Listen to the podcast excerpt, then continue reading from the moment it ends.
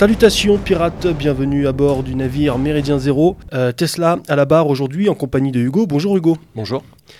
Alors Hugo, euh, vous êtes, euh, après avoir effectué des études en histoire et notamment un master d'histoire, vous êtes actuellement guide conférencier depuis maintenant plus de trois ans dans la ville de Paris. C'est ça, entre autres, hein, tout à fait. Voilà, donc euh, fin connaisseur de la ville de Paris et de ses monuments. Exactement. Ce qui d'ailleurs, euh, les, les auditeurs euh, sans doute vous reconnaissent, cela avait donné lieu à une précédente émission qui a été diffusée euh, il y a 15 jours, euh, 15 jours, 3 semaines de cela, l'émission numéro 371 que vous pouvez retrouver euh, sur le site internet de Méridien Zéro, rubrique La Méridienne, une émission autour de la figure d'Étienne Marcel. et donc de sa tentative de putsch, je ne sais pas si on peut, Oui, pas- oui, on si, peut- si. Voilà, pour renverser la monarchie française. Et on avait à cette occasion fait le parallèle, si vous voulez, entre l'histoire de Paris, directement liée euh, donc à l'histoire de France. Mhm. Et cela donnera lieu, d'ailleurs, je l'annonce tout de suite pour nos auditeurs, à une prochaine émission qui a déjà été diffusée, qui est déjà- dans les soutes du navire. Une prochaine émission qui, celle-ci, aura euh, pour, euh, pour thème la Bastille. euh, l'édifice, l'histoire de l'édifice, évidemment de la prise de la Bastille, mais aussi le symbole de la Bastille, symbole euh, hautement, hautement républicain. Donc voilà, il y aura toute cette analyse qui sera faite lors de cette prochaine émission avec, avec Hugo. Exactement. Alors, mais aujourd'hui, émission un petit peu euh, exceptionnelle. Exceptionnelle pourquoi? Parce qu'elle n'était pas prévue, elle a été montée, organisée et, et- et- et maintenant euh, enregistrée en, en- en moins de 24 heures, puisque je vous ai appelé Hugo hier euh, euh, pour vous proposer de faire une émission autour de euh, l'édifice euh, de Notre-Dame, sur l'édifice de Notre-Dame. Vous avez gentiment accepté l'invitation et je vous remercie d'avoir répondu aussi rapidement à l'invitation du jour au lendemain. Je vous en prie. Évidemment, cette émission fait écho à la tragédie qui a ébranlé, secoué la France et les Français lundi soir avec cet incendie qui a ravagé la charpente, la toiture, une partie de la nef, j'espère pas trop de euh, euh, matériaux, enfin, euh, comment dirais-je, des objets euh, hautement euh, historiques et, de valeur à l'intérieur de Notre-Dame. Euh, c'est voilà, c'est bon, c'est des images évidemment euh, qui font mal au cœur, qui retournent un petit peu euh, euh, le, le- bide. Et donc, euh, on a décidé, euh, suite à, cela, à cet événement, cette tragédie-là, de, de faire une émission pour rendre hommage, non pas qu'elle soit morte, elle n'est pas morte, mais euh, c'est l'occasion d'évoquer ensemble Notre-Dame de Paris, de, de parler d'elle, de lui rendre hommage. Voilà, tout simplement. Alors, dans cette émission, euh, dans cette émission, nous, re- nous- nous ne reviendrons pas parce qu'il est trop tôt. Chers auditeurs, comprenez bien que nous enregistrons euh, mercredi 17 avril, nous sommes mercredi matin, un tout petit peu plus de 24 heures après la tragédie. Et donc notre volonté avec Hugo ne sera pas de revenir sur les polémiques qui peuvent enfler, notamment sur les réseaux sociaux. Tout d'abord de savoir euh, si la nature de cet incendie est criminelle ou pas.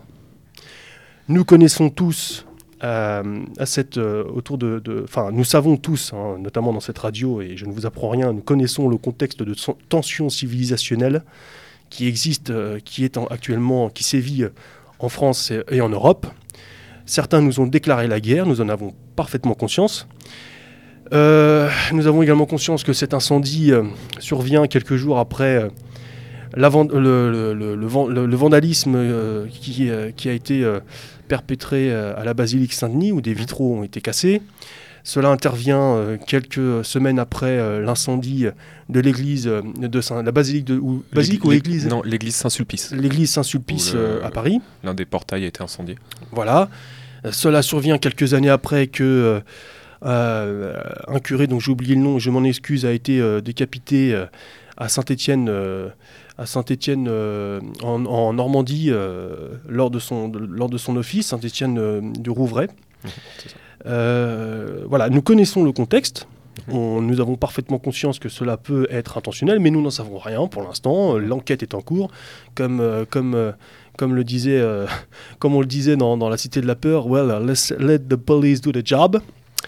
Euh, donc pour- voilà, on reviendra pas trop là-dessus, même pas du tout.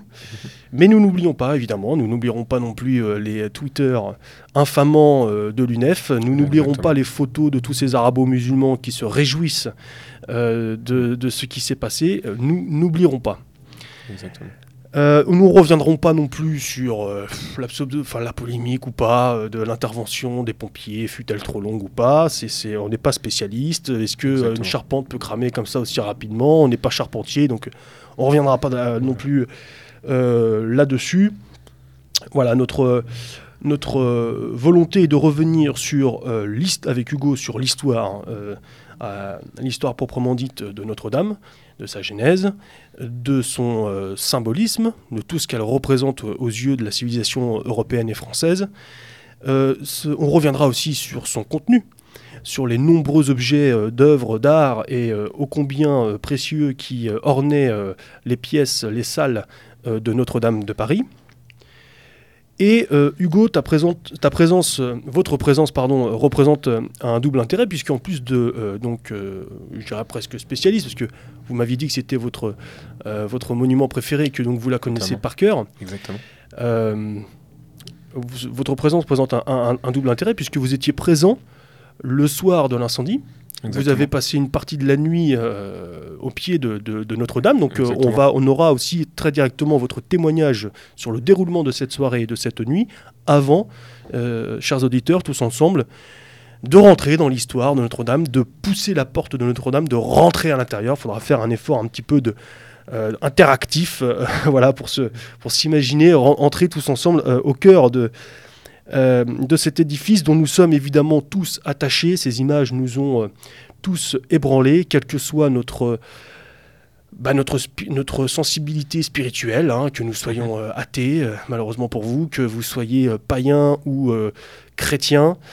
Euh, cet édifice est hautement symbolique de par déjà son emplacement, mais je pense qu'on en reviendra, euh, ensemble avec, euh, avec Hugo euh, sur le choix de cet emplacement, et puis de par ce qu'il représente. Moi, j'aimerais tout simplement, pour résumer ce que je suis en train de dire, citer Dominique Vénère, qui avait très simplement et très justement dit que Dominique Vénère, dont on connaît le geste sacrificiel à Notre-Dame, avait dit que Notre-Dame était pour lui un lieu hautement symbolique. Elle fut édifiée par le génie de mes aïeux sur des lieux de culte plus anciens, rappelant nos origines immémoriales. Voilà tout ce qui était aussi, aussi Notre-Dame de Paris. Euh, eh bien, Hugo, je vous, je vous présente, je vous propose de- de- d'entrer maintenant, après cette, euh, ce préambule, dans le vif du sujet. Mhm. Euh, bah, tout d'abord, revenir un peu sur cette soirée, puisque, comme je le disais, euh, vous, vous étiez sur place. Euh, vous m'avez dit, en, en préparant l'émission, que une heure avant, vous étiez en train de faire une visite dans la cathédrale. Exactement. Alors, nous n'étions pas entrés dans la cathédrale parce que, si vous le savez peut-être, Notre-Dame de Paris est ou était le monument le plus visité d'Europe. C'est plus de 20 millions de personnes qui transitent chaque année par le parvis. Ah, moi, j'ai entendu 13, 14. Alors bon, 13, en je fait, c'est à l'intérieur de la cathédrale, c'est-à-dire 13 millions de personnes qui entrent chaque Ah oui. année dans la cathédrale. Mais si on prend en compte le parvis et donc tous les mouvements de foule, on est à plus de 20 millions. Donc ça en fait le monument le plus visité d'Europe et l'un des plus visités au monde.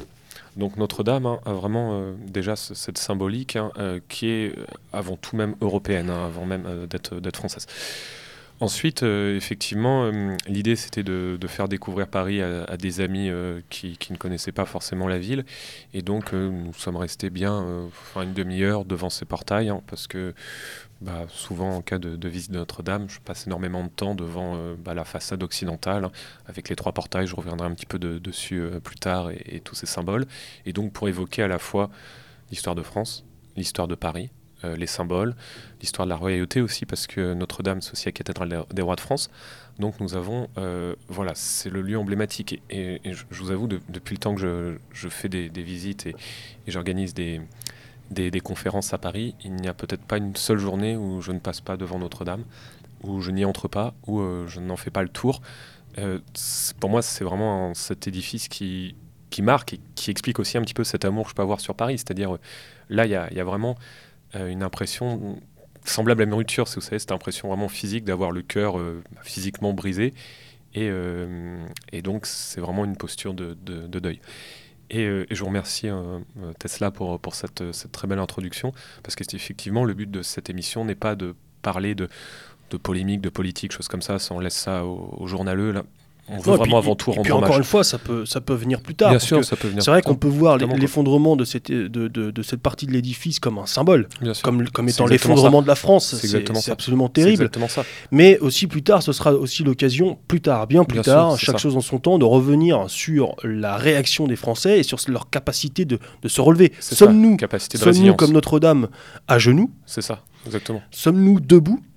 Sommes-nous déjà morts euh, Ça va être aussi un bon, un bon curseur, un bon moyen de, savoir. Mais ce sera fait en temps et en heure. Exactement. Et avant tout, posture, le but est, vraiment de, lui rendre hommage.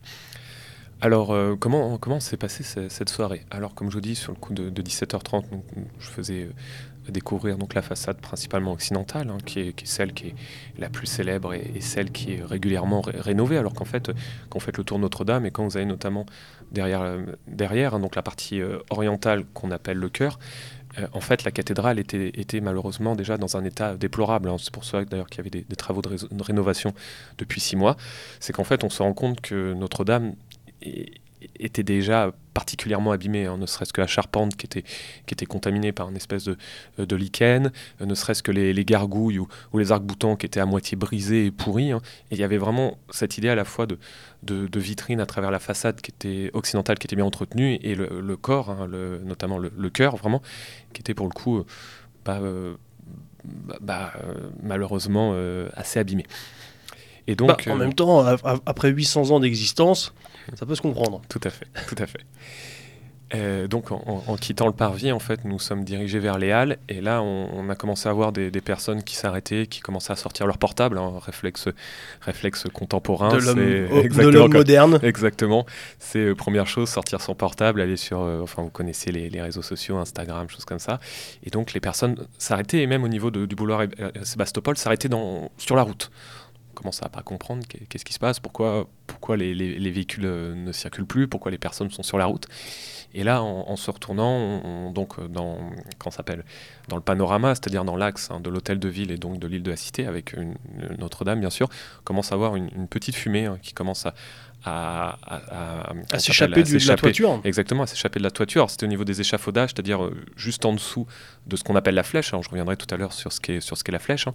Et donc, progressivement, au début, au début, il y, a une espèce d'un quand s'appelle, on, est interloqué, on, pense que c'est ouais. une interrogation, on pense que il y a eu une petite erreur, un petit souci, enfin, on ne sait pas trop, on pense que vite la flamme, les flammes vont être maîtrisées, que que tout va rentrer dans l'ordre, parce que le, le feu semble ne semble pas forcément très grand, on a du mal à voir si le foyer est important ou pas, et très vite, voilà, on ne sait pas trop ce qui se passe, euh, les flammes commencent à, à se propager, euh, la la, flèche qui en plomb hein, commence à, devenir, à devenir rougeâtre, hein. et progressivement les flammes, les flammes, ces flammes se, se, répandent, et, là on commence à, vraiment s'inquiéter, donc c'est...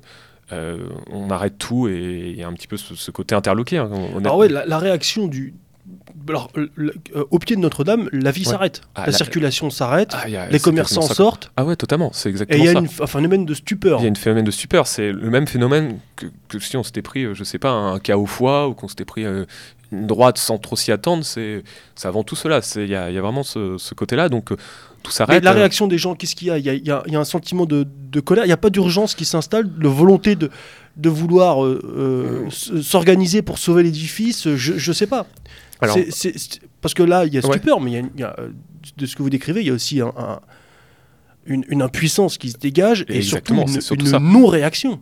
À part celui de brandir son téléphone portable, il n'y a aucune réaction. Alors, effectivement. Enfin, là où vous y étiez, là où vous étiez en tout cas. J'étais. Alors après, nous n'étions pas donc sur l'île de la Cité, donc euh, euh, très vite l'espace a été a été euh, difficile d'accès. Donc euh, le premier réflexe a été de, sécuriser le lieu. Donc bien sûr, quand l'incendie a commencé à se déclarer, tous les, euh, tous les visiteurs ont été évacués. Il y a un périmètre qui a commencé à être, à être installé. Quand à quel moment sont, intervenus la, police? Assez rapidement, les pompiers? Vous les avez vus rapidement? Alors honnêtement, les, les pompiers... non, on n'a pas. Enfin, mm. moi, les premières siennes, je les ai entendues bien un quart d'heure après avoir constaté, constaté mm. les flammes. Et et là, par rapport à ça, il y a eu, plusieurs sentiments. Alors, euh, déjà, il y, a, plusieurs personnes, dont on a compris, on a essayé bah, d'interpeller un petit peu les, pompiers pour leur dire d'accéder, de faire comme ça. beaucoup de personnes qui étaient, qui étaient juste passives en fait. C'était vraiment ça. C'est-à-dire les personnes attendaient, mais il y avait pas, il y avait des émotions de tristesse, il y avait quelques pleurs, mais aussi beaucoup une impression de passivité. C'est-à-dire comme si vous étiez derrière un écran et comme si c'était un peu surréaliste, ou alors juste une impression un petit peu de presque de voyeurisme. C'est-à-dire on, on, est là pour constater quelque chose de d'historique, quelque chose qui se passe, mais finalement il faut être là parce que c'est l'histoire, mais euh, ça ne nous touche pas mm. plus que là. C'est-à-dire, euh, demain, on, parlera d'autre chose et finalement, euh, on passera à autre chose. Et j'ai vu les personnes aussi que j'ai vu plutôt touchées, enfin, c'est un peu paradoxal, mais je pense que vous y en doutez, c'est notamment des, des personnes plutôt asiatiques qui pour le coup, euh, je sais que notamment, euh, bah, je sais pas, les membres de la communauté chinoise ou japonaise sont très attachés par Notre-Dame et, les personnes que j'ai vues peut-être les plus tristes étaient donc c'est un signe aussi quoi. Ça, il y a plus d'émotions, euh, d'après vous, plus d'émotions chez les touristes que chez les Parisiens? Alors ça dépend, mais je sais pas. pas. non, non peut-être pas, peut-être pas, mais disons que en proportion, voilà, on serait plus, on serait plus, on serait plus, on serait plus là-dessus. Et et il y a une foule qui s'amasse, qui vient? Voilà, mais en fait, c'est pas tant une foule, en fait, c'est plus. Euh, c'est-à-dire. Les, personnes, en tout cas sur le parvis de, l'hôtel de ville, hein, qui est vraiment en face de Notre-Dame, hein, il y a juste la scène qui sépare, euh, ont commencé un petit peu à, un peu à s'aligner et, tout le monde regardait en fait. Tout le monde était là à contempler. Et, euh, et après, ça passait. Il y a aussi quand même pas mal de personnes et, et moi j'ai hésité à le faire, mais après, enfin voilà, je voulais rester jusqu'au bout. Il y a aussi pas mal de personnes qu'on sentait étaient quand même vraiment marqué et qui pouvaient juste pas rester quoi. C'est à dire il y a pas mal de personnes comme ça. J'ai ressenti ça aussi c'est vrai. Des personnes qui sont restées peut-être 10 minutes un quart d'heure et après dit bon c'est trop quoi. Ils sont, mmh. sont partis parce que voilà. Et effectivement des personnes que j'ai eu aussi au téléphone il y avait un peu ce côté là c'est euh, on coupe et on espère que dans, dans, une heure ce sera réglé quoi. Donc voilà et mmh. finalement après, le moment qui a été le plus, le plus dur et le plus, le plus marquant, c'est quand la, flèche a commencé à tomber. Cette image qui a fait le tour du monde. qui a fait le tour du monde. Et, honnêtement, quand elle a commencé à, tomber, il y, a eu, y, a eu un vrai cri de stupeur. Là, pour le coup, c'est là où vraiment l'émotion a commencé à ressortir. Parce que, encore une fois, au début, il y, a plus vraiment ce sentiment d'incrédulité. Et, vous savez, un petit peu, c'est comme quand vous constatez une forme de violence, bah, euh, votre cerveau bah, vous met un petit peu en, en, off. Et donc, vous avez l'impression un peu de sortir de vous. Et là, après, à ce moment-là, c'est peut-être le moment là où il y a eu un peu comme un électrochoc, où les personnes se sont rendues compte que finalement, bah, euh, là, la cathédrale pouvait peut-être potentiellement être, perdue. Hein. C'était, très très grave. Et là, euh, vraiment, au moment où la, euh, flèche est tombée, là, il y a eu un, une espèce de phénomène de blast, hein, un phénomène de, de, cri quoi, assez, collectif. Donc, voilà, on, sentait aussi quand même, hein, ça c'est une réalité, que les personnes avaient besoin de réconfort. Et donc ça, montre aussi un petit peu cette société qu'on retrouve notamment avec, euh, bah, enfin dans d'autres événements, mais là encore plus marquant, c'est ce besoin de, par moment de recréer du lien social, parce qu'à Paris, la, vie est très individualiste, et donc dans ces moments-là, bah, les personnes peuvent vite être un petit peu perdues et ont besoin de, de se rapprocher. Et donc spontanément, euh, il y a eu des rassemblements, notamment à Saint-Michel, avec euh, notamment des messes qui ont été dites, avec des chants, des prières et euh, des personnes qui ont commencé à se, à se rassembler. Vous, vous les avez vus ou parce que vous étiez sur l'autre rive euh Ouais, mais après, en fait, je suis traversé pour aller de l'autre côté. Parce qu'on pouvait plus y accéder à pied. Donc, en fait, j'ai dû prendre le métro, la ligne 4. Ouais, là, le secteur est complètement bouclé. Le, euh, secteur est complètement bouclé. Il n'y a, plus rien à faire. Voilà, on peut plus du tout s'approcher.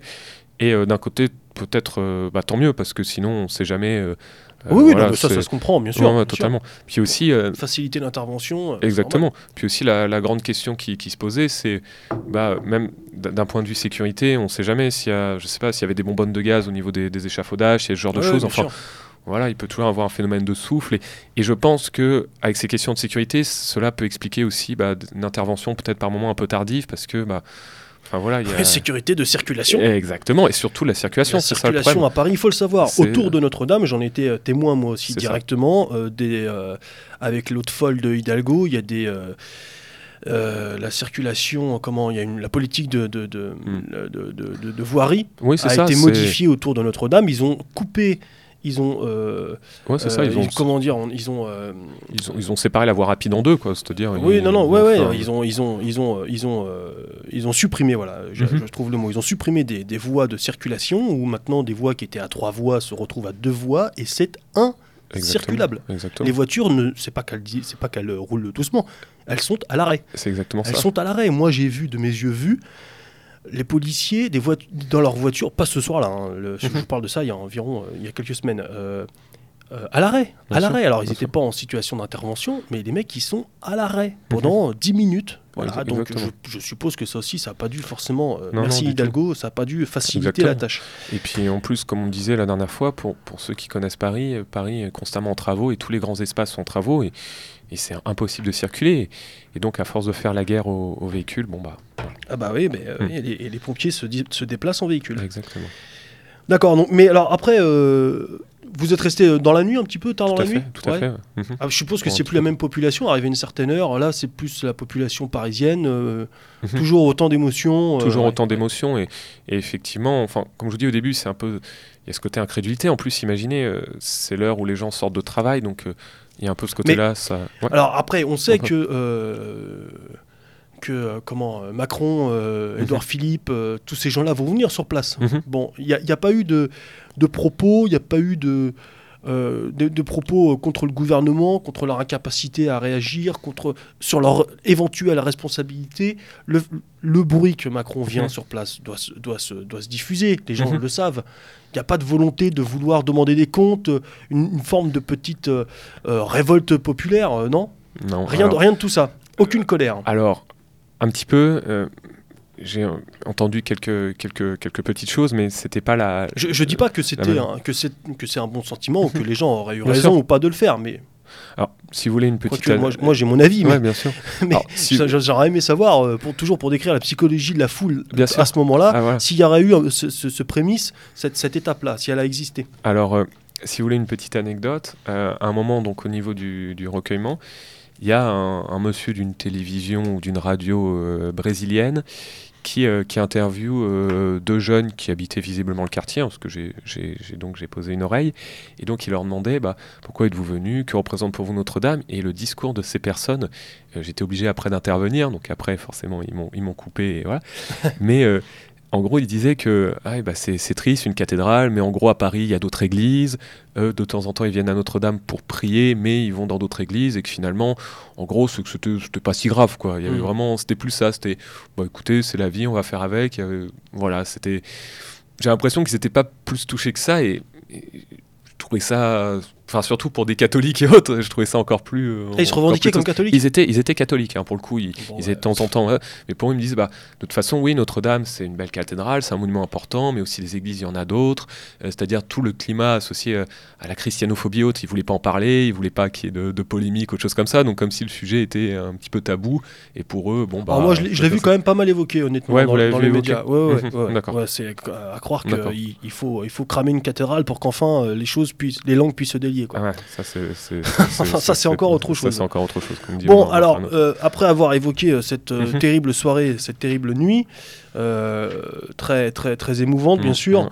mhm, alors, cette grande dame, Notre-Dame, allez, rentrons dans l'histoire de cet Rentrons édifice. dans l'histoire et c'est. Quelle est, quelle est sa genèse? Alors, quelle est sa genèse? Alors, déjà, la, la question que, que toute personne peut se poser, c'est pourquoi Notre-Dame? Pourquoi ce nom? Et bien, déjà, pour plusieurs raisons. La première, c'est que Notre-Dame est dédiée à la Vierge Marie. Donc, c'est une cathédrale qui est dédiée à la Vierge Marie, et la Vierge Marie qu'on va retrouver sous plusieurs aspects. C'est à la fois la Vierge protectrice, hein, la Vierge à l'enfant, qui est d'ailleurs un couronné, puisqu'elle a donné naissance à l'enfant Jésus. Et donc, on a à la fois la Vierge en tant que mère et en tant que Vierge. On a les deux aspects que l'on retrouve. Euh, Donc elle est mère et vierge, je, un truc que je comprends. Enfin, ouais, je dis ça pour, des, Voilà. pour provoquer un peu. hein. mais, euh, mais donc effectivement, Notre-Dame, c'est ce symbole de Paris. Déjà le lieu, hein, si vous allez sur l'île de la Cité, et vous allez notamment au niveau du parvis, en face hein, du portail central, qu'on appelle le portail du jugement dernier, je vous en parlerai tout à l'heure, vous avez une rosace. Et une rosace, elle représente le point zéro des routes de France. Le point zéro des routes de France, c'est le centre de Paris. Donc Notre-Dame est exactement au centre de Paris. Quand vous êtes à 50 km de Paris, le kilométrage est calculé par rapport à ce centre. C'est aussi le point de départ de toutes les nationales. Donc, ne serait-ce que le lieu est extrêmement symbolique et important hein, déjà pour la ville. Notre-Dame a été construite hein, euh, sous une ancienne cathédrale primitive qu'on appelait la cathédrale euh, Saint euh, alors on avait la, cathédrale Saint-Étienne qui elle-même a été construite sur on, on pense à un ancien temple gallo-romain peut-être hein, lui-même issu d'un ancien temple celte. On a retrouvé hein, sous Notre-Dame ce qu'on appelle à l'heure actuelle la crypte archéologique qui se visitait hein, avec des ruines d'un ancien temple gallo-romain et notamment le, premier euh, monument et la première trace de la civilisation parisienne, c'est ce qu'on appelle le pilier des Notes, qui est visible en partie notamment au musée de Cluny, qui était en fait une colonne sculptée, enfin qui est, hein, avec la représentation de différents dieux, notamment Jupiter, ou encore hein, Cernunnos, un, dieu celte. Donc on a toujours, ce lieu a toujours été le lieu le plus sacré de Paris. Et d'ailleurs, hein, le long de ce parvis, vous avez un axe qu'on appelle sous l'Antiquité le Cardo Maximus. C'est la plus vieille voie romaine de Paris qui traverse exactement la ville du sud au nord. Cet axe hein, reprend maintenant la rue Saint-Martin, donc vers le nord, hein, et vers le sud, c'est la rue Saint-Jacques, parce que c'est aussi le chemin des pèlerins de Compostelle. Donc vous voyez déjà, ne serait-ce par son positionnement et son carrefour, Notre-Dame est un lieu extrêmement central. Et puis, comme vous venez de le dire, euh, ce lieu traverse les âges, Exactement. traverse les croyances, traverse euh, les, spiritualités. Exactement. Ce fut donc un site gallo-romain avant de, avant d'être une chapelle, une église et puis une cathédrale. C'est exactement ça. Euh, c'est pour cela aussi que cette, cette cathédrale et son emplacement euh, que l'on soit chrétien ou pas, euh, c'est l'âme de, de, du peuple français. C'est l'âme du peuple et français. avant du peuple gaulois. Exactement, c'est tout à fait ça. Euh, c'est peut-être ce qui est le plus important, c'est que Notre-Dame, elle transcende le simple dogme ou le simple édifice. Hein. Ce n'est pas qu'un édifice religieux, c'est bien plus. C'est un symbole, c'est l'essence même de la civilisation française et occidentale. c'est vraiment cela, quoi. Et Notre-Dame, c'est peut-être, euh, je pense, le monument le plus important de, France. Mais clairement, c'est peut-être ce, joyau qui a en plus réussi à, traverser les âges. Hein. Bah, c'est vrai qu'on aurait un petit peu moins pleuré si la Tour Eiffel avait fondu. Oui, totalement, totalement. la Tour Eiffel ou voilà, même on a d'autres monuments qui, voilà, je pense au palais, au palais Garnier ou voilà, bon bah, ça aurait été différent. La Notre-Dame, c'est vraiment le, le cœur euh, le cœur de Paris est, vraiment le cœur euh, de la civilisation, occidentale, mais, mais clairement, clairement, c'est un édifice qui a quand même plus de 850 ans. Il faut savoir que la première pierre telle qu'elle, elle a été posée quand même en 1163 par l'abbé Maurice de Sully, hein, qui voulait donc donner à Paris une grande capitale. Et cette première pierre, elle a été bénie à l'époque par le pape Alexandre III. Donc, euh, on a vraiment ce, euh, ce symbole. Hein, euh, l'ouvrage en lui-même a, pris plus de 182 années et elle a résisté à tout. C'est ça qui est, très impressionnant aussi, c'est qu'elle elle, dépasse les époques. C'est le témoin. Euh, c'est ça, elle témoigne de, toutes les époques qui, ont traversé nos âges. C'est-à-dire en 850 ans, elle a, elle a tout vécu, elle a résisté à tout. C'est-à-dire que la charpente, par exemple, qui, est, partie en fumée, malheureusement, elle était d'origine. Alors, c'était peut-être pas la, charpente d'origine, les historiens sont un petit peu partagés parce qu'il y aurait peut-être une charpente primitive qui elle-même aurait brûlé, mais en tout cas elle daterait du XIIIe siècle et de Philippe Auguste. Euh, enfin, euh, Philippe Auguste, donc c'est euh, quand s'appelle fin XIIe, début XIIIe, et donc elle daterait un petit peu de, cette période.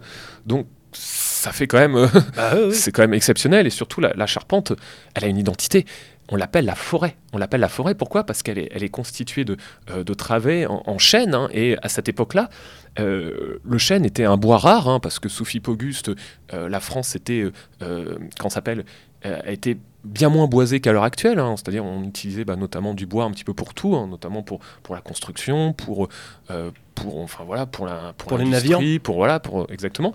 Et donc, c'était vraiment un, trésor. Et, c'est pour ça que, notamment, là, vous voyez, la, charpente est, assez obtuse. on a différents travées. Et ce nom de forêt est très, très symbolique, parce que même architecturalement, c'est un véritable trésor. Donc avant tout, euh, de voir les, reliques ou le trésor qu'enferme Notre-Dame, son architecture et sa charpente qui, qui, est partie en fumée était un véritable trésor.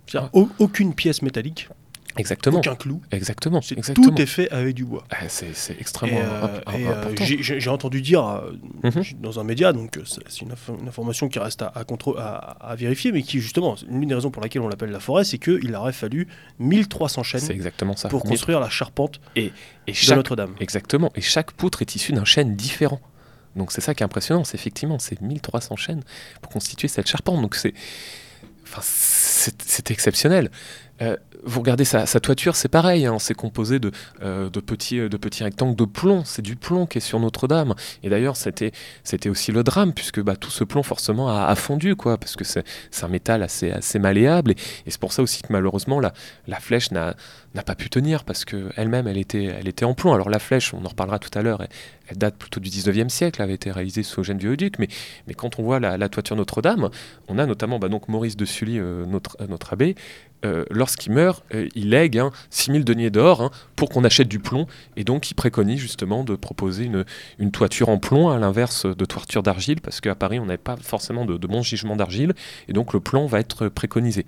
Et donc, de la même manière, hein, voilà, c'est. Alors, bien sûr, la toiture, pour le coup, avait été refaite parce que Notre-Dame avait été abîmée, euh, notamment à la Révolution française. Mais, mais quand même, c'est vraiment terrible, quoi. C'est toute cette histoire qui, qui part. euh, D'ailleurs, on peut, on peut supposer que pour la. re- Si, enfin, je ne doute pas qu'il y aura reconstruction. Bien sûr. Je, je sais que le plomb, on n'a plus le droit d'utiliser le plomb Bien sûr, euh, bien dans, sûr. dans les bâtiments, d'où le désamiantage et, et, euh, l'utilisation du plomb est proscrit, donc ce sera certainement pas une toiture en plomb. Bah non. Après tout, c'est peut-être pas plus mal, j'en sais rien. Ce sera en tout cas moins lourd. Bon, mais est-ce que, est-ce que euh, on ne sera pas obligé de faire aussi une charpente mé- euh, métallique? Je sais C'est un pas. Euh, ouais. Est-ce qu'on a la possibilité en France, de, sachant que les chaînes, les grosses chaînes de, de l'époque de Philippe Auguste, euh, en France, il n'y en a plus. hein. C'est- fini. hein. Bien sûr. Des grosses chaînes, des beaux chaînes pluricentenaires, euh, il, il en- reste peut-être une centaine, mais pas plus, hein, à mon Mhm. avis. À mon avis.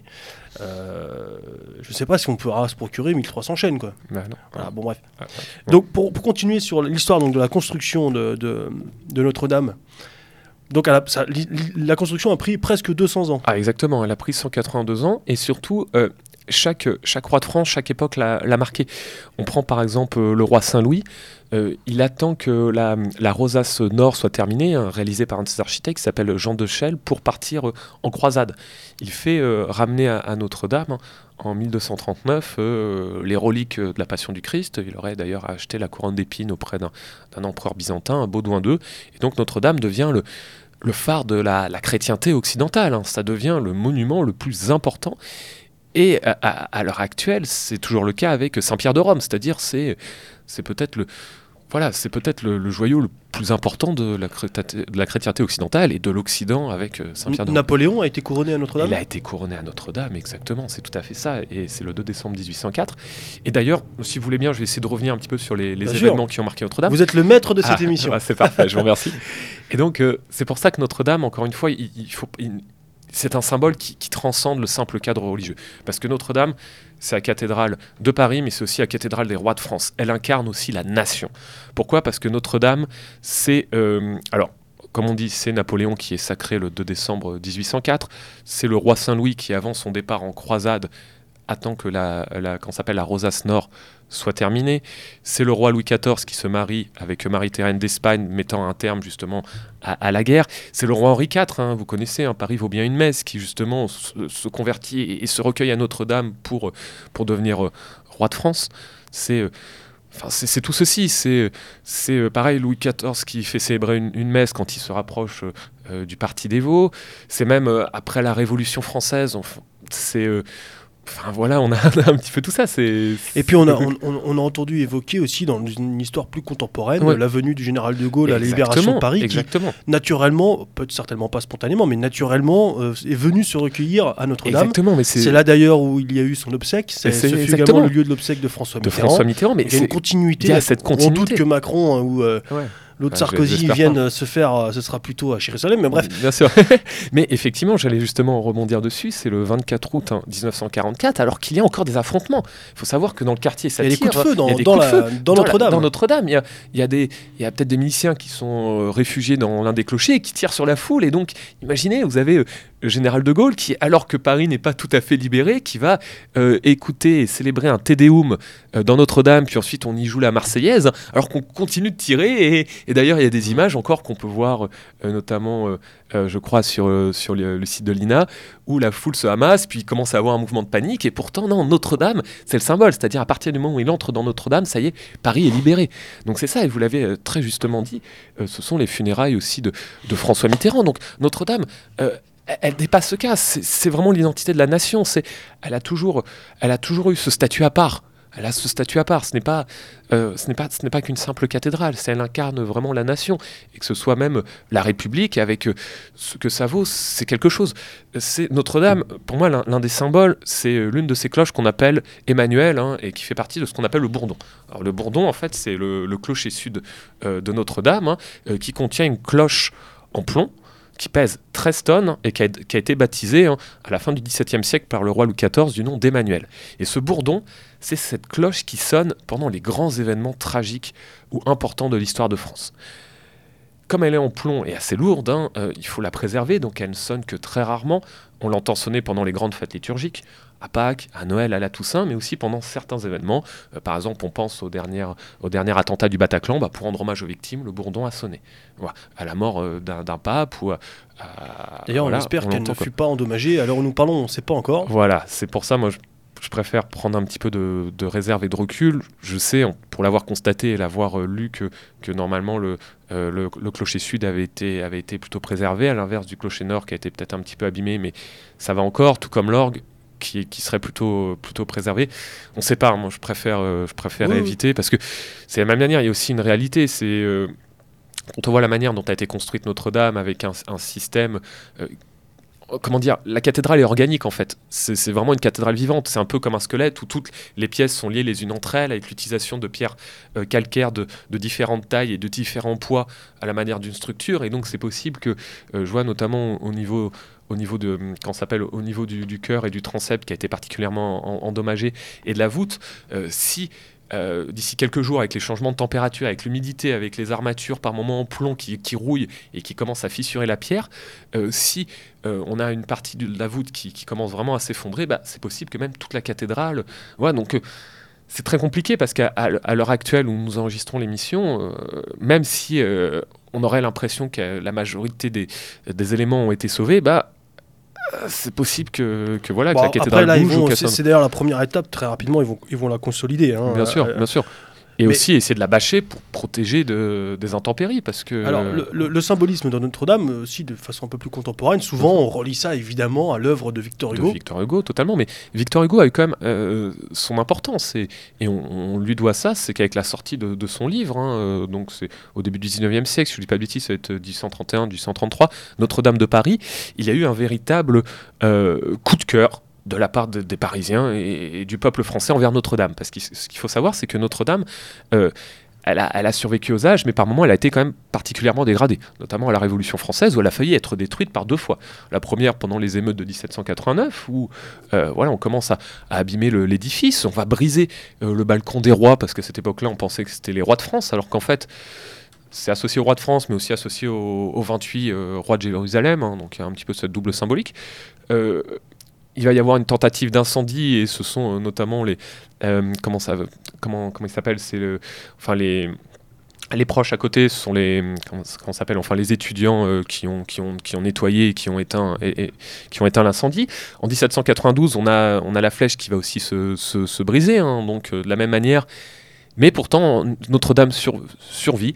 Euh, une légende voudrait que notamment l'organiste de Notre-Dame va jouer euh, ça ira, et que euh, finalement ça va un petit peu apaiser la tension des révolutionnaires. De la même manière, à la commune aussi, il y a eu des, départs d'incendie qui ont très vite été maîtrisés, hein, et donc elle a réussi à, survivre à tout ça. Elle a failli être détruite aussi pendant la Première Guerre mondiale. hein. Vous avez les, canons allemands qui ont bombardé le quartier et il y a un- une ogive qui est tombée à côté, hein, euh, vraiment juste à côté. hein. C'est euh, au niveau de l'église Saint-Gervais-Saint-Proté qui, elle, a été quasiment détruite et euh, l'explosion a fait une centaine de morts. Mais coup de chance, hein, Notre-Dame, elle, a, survécu à cela. Et effectivement, la, la cathédrale qu'on connaissait, alors je suis désolé, chronologiquement, on part un petit peu à tout, mais bon, c'est aujourd'hui, c'est l'hommage. C'était une cathédrale quand même qui avait été particulièrement restaurée par un architecte, hein, Eugène Viollet-le-Duc, qui va entreprendre des grands travaux hein, à partir du milieu du 19e siècle, hein, 1844, pour redonner à, Notre-Dame hein, une vision romantique et une vision médiévale. C'est-à-dire Notre-Dame hein, redevient la grande cathédrale médiévale, hein, grâce au succès du roman de Victor Hugo Notre-Dame de Paris, hein, qui euh, s'inscrit justement dans ce courant romantique, hein, c'est-à-dire euh, redonne hommage au style gothique, aux gargouilles, aux choses comme ça. Eugène Viollet-le-Duc, hein, euh, très justement, il, a fait du super travail, faut- on lui doit vraiment ceci, euh, va s'inspirer euh, d'autres cathédrales, des travaux notamment sur la cathédrale d'Orléans, d'Amiens, pour refaire une flèche magnifique qui pesait plus de, alors pesait plus de 240 tonnes en plomb, euh, pareil. donc la flèche redevient euh, le symbole Notre-Dame alors qu'elle avait été détruite. hein. Euh, il refait euh, tout un ensemble de gargouilles, il rajoute des personnages, il rajoute euh, donc en, en verre cuivré euh, tout un tas de statues qui représentent les apôtres. Et, et lui-même aussi, d'ailleurs, je crois. Il s'est représenté sous les traits de saint Thomas. Donc c'est en fait l'un des Tourné- apôtres vers la flèche. Voilà, Voilà, exactement. Petite particularité, c'est-à-dire tous les, les- les- donc 12 sur 13 statues sont tournées vers euh, Paris. Alors, euh, c'est ça, en fait, il y en a 12. hein. Il y en ouais, a c'est 12 ça. ou 13 statues en tout Alors, en fait, il y en a 12. Il y en a tout. 12. Donc 11 statues sont tournées vers exactement. vers la ville de Paris. C'est ça, exactement. Et il y a une statue euh, que, que l'on voit euh, exactement. euh, qui est tournée, euh, le regard fixé vers le Vers, sommet de, Euh, la flèche, de la flèche. Bah, c'est justement euh, le, le duc représenté sous Exactement. le trait de saint Thomas, le trait de saint Thomas. l'architecte contemplant son Exactement, œuvre. avec, euh, avec le maître, hein, et vous regardez son visage, c'est exactement le même. hein, voilà. Donc effectivement, en fait, c'est au niveau du transept. hein. Elles, ces statues, elles avaient été euh, évacuées Elles peu de avaient été- euh, voilà, c'est ça, quelques jours avant, parce qu'ils devaient pareil les nettoyer, les Ouais. restaurer. Et donc en fait, ces rangées de statues, on en avait trois par points cardinaux, donc qui représentaient les différents points cardinaux. C'était au niveau de ce qu'on appelle le transept, hein, c'est-à-dire le, le croisement avec la nef, et au, au niveau du, du cœur. Et, euh, et donc au-dessus sur le transept, on avait donc euh, trois rangées de statues avec en dessous les quatre évangiles. Donc on a ce symbole, effectivement, Eugène Viaduc qui s'était euh, représenté en train de regarder la flèche. Il avait réalisé aussi les célèbres chimères. hein. Quand on pense aux chimères, Notre-Dame, c'est toujours ceci qu'on montre. Alors on confond chimère gargouille. hein. Les gargouilles, en fait, sont plutôt des gardiens qui euh, servent à évacuer l'eau. hein. Donc ce sont un petit peu comme des gouttières hein, qu'on retrouve le nom de Notre-Dame. Quand les chimères sont plutôt des statues en buste d'animaux mythiques, hein, mythologiques ou imaginaires, avec un côté un petit peu bah, fantastique que l'on retrouve sur les deux clochers. Donc ça va être, je sais pas, un homme chèvre, euh, on a une femme sauterelle, on a, des animaux comme cela, des espèces de boucs, choses comme ça. Ceci euh, ne date pas du Moyen Âge, il date du 19e siècle. Mais c'est pas grave. Il y a cette idée de redonner à Notre-Dame une dimension vraiment euh, magnifique et, et une dimension atemporelle, hein, comme elle avait été pensée euh, sous l'ère gothique. Bah, là, vous citiez tout à l'heure euh, le bouc, c'est un animal dans la divinité celtique. C'est vrai, tout à fait. Y a- Oui, c'est vrai qu'il y a on, on reviendra peut-être là-dessus, mais ce serait intéressant de savoir aussi s'il y a des, symbo- des symboles, comme il en existe dans d'autres Ah, cathédrales en totalement. France, Alors là, de symboles de, de, de, de- pardon, j'allais dire d'obédience, mais c'est pas le bon terme, de de- de- d'origine plus pré-chrétienne. ah, totalement. Alors, alors Je effectivement. sais pas si vous voulez aborder euh, Ah bah, ce bah, écoutez, là, tant qu'on y est, on, est, on, est, euh, on, va, on va parler de ceci. Alors effectivement, il y, a- il y a énormément de, de symboles. Alors, il y a des symboles maçonniques, bien sûr. Il y a des symboles alchimistes.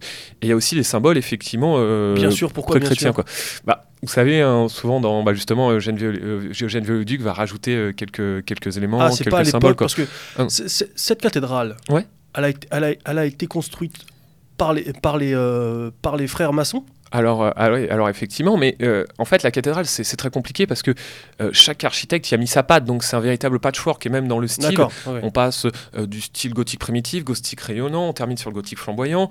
On a même, par exemple, au XVIIIe siècle, l'architecte de Louis XV, Germain Soufflot, qui a refait le portail jugement dernier parce qu'il trouvait que le style gothique était un peu. Voilà, on était à cette époque, ça avait des lumières, hein, donc il fallait rajouter des éléments plus contemporains.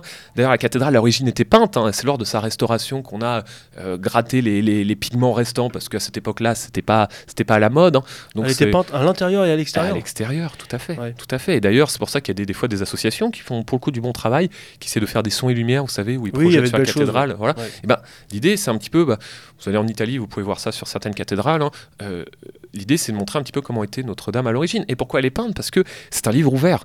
Notre-Dame, hein, elle raconte, euh, bah, elle raconte l'histoire de Paris. Elle raconte le jugement dernier. Elle raconte les évangiles. Elle raconte l'ascension de la Vierge hein, aux Parisiens qui à cette époque-là ne savaient pas forcément lire À travers ces donc, ornements sur à les portes. ces ornements, exactement. Et chaque portail a toute une symbole, et ça, je vous en parlerai après, hein, parce que c'est très important, mais euh, chaque portail a vraiment tous ces symboles. Alors, pour revenir aux éléments pré-chrétiens, et après, je reviendrai Oui, quand même un petit peu sur les éléments oui. un petit peu alchimiques ou, ou francs-maçons. Alors, déjà, en, en- en- en symbole pré-chrétien, on a euh, une symbolique autour du, du passage du temps et des astres. Euh, déjà, Notre-Dame, la manière dont elle a été, elle a été, elle a été pensée, hein, notamment on part de l'Est, hein, lever du soleil pour re- retrouver son, son, son- son passage avec les, les différentes rosaces. Et euh, vous avez, je vous ai parlé tout à l'heure hein, du balcon, du balcon central hein, qu'on trouve sur la façade, occi- la façade occidentale. Vous avez 28 rois. Donc euh, 28 rois euh, qui représentent donc euh, dans l'Ancien Testament les, les 28 tribus de, enfin les les 28 statues, lignées de, de Jérusalem. hein. Ce sont les, les, les, euh, des statues. Donc en fait, ce sont les 28, c'est ça, les 28 lignées euh, des premières tribus de Jérusalem pour en faire de euh, Joseph d'Arimathie euh, l'un des descendants hein, des tribus de Judée. Au Moyen Âge, on pensait que c'était roi de France, donc à la Révolution française, ces, ces statues ont été brisées. hein. donc Eugène Viollet-le-Duc les a reconstituées en s'inspirant de, de rois mythiques comme Saint-Louis, par exemple, il y a la production de Saint-Louis. Mais si on a 28, c'est aussi une symbolique lunaire. 28, c'est le nombre de jours d'un calendrier lunaire. hein. Donc en fait, on a cette symbolique que l'on retrouve hein, euh, typiquement à travers, ces, à travers, euh, à travers ces, ces rois. Le chiffre 28 est tout sauf anodin parce que ça représente euh, un calendrier lunaire. Et il faut savoir, il faut se rappeler que euh, dans, la les croyances gauloises et celtiques, Mhm. On comptait les années non pas par rapport au mouvement solaire, mais lunaire. Exactement, c'est tout à fait ça. Donc euh, effectivement, il y a bien cela. Vous avez le zodiaque qui est représenté, qui est représenté sur la rosace euh, occidentale, on a les douze signes du zodiaque, et que l'on retrouve aussi sur la partie, euh, donc la partie nord, hein, qu'on appelle le portail de la Vierge. Et sur le portail de la Vierge, hein, vous avez au centre donc ce qu'on appelle le trumeau, qui représente la Vierge à l'enfant. Donc elle est couronnée, elle porte l'enfant Jésus. Sous elle, on a un, un, relief qui représente Adam et Ève, hein, Ève en train de manger la pomme. Et autour, on a neuf signes du zodiaque neuf signes du zodiaque. Hein. Donc on a tous les signes excepté le Sagittaire, le Capricorne et le Verseau qui seraient plutôt associés à l'hiver. Hein. Et donc neuf signes parce que ça représente la nativité, la naissance, hein, neuf mois. Mais vous voyez, on a le zodiaque qui est bien présent sur Notre-Dame à plusieurs endroits. Et ce vitrail, là, cette rosace, elle, euh, date, de quand elle? Alors cette rosace, il y a des éléments qui dateraient plutôt du 15e siècle qui daterait plutôt du 15e siècle. Donc elle serait, serait plutôt de, cette période. Alors on a Là, on parle de la rosace principale, la ah. fameuse rosace euh, ou pas? Alors en fait, non. En fait, euh, euh, des, grandes rosaces, on en a trois.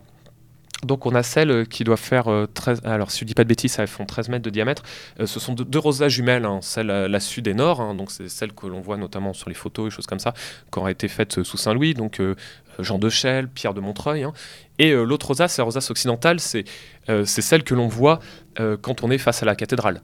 Donc c'est la cathédrale, la, rosace occidentale, c'est celle qui est au-dessus de, des portails et qui fait 9 mètres de diamètre.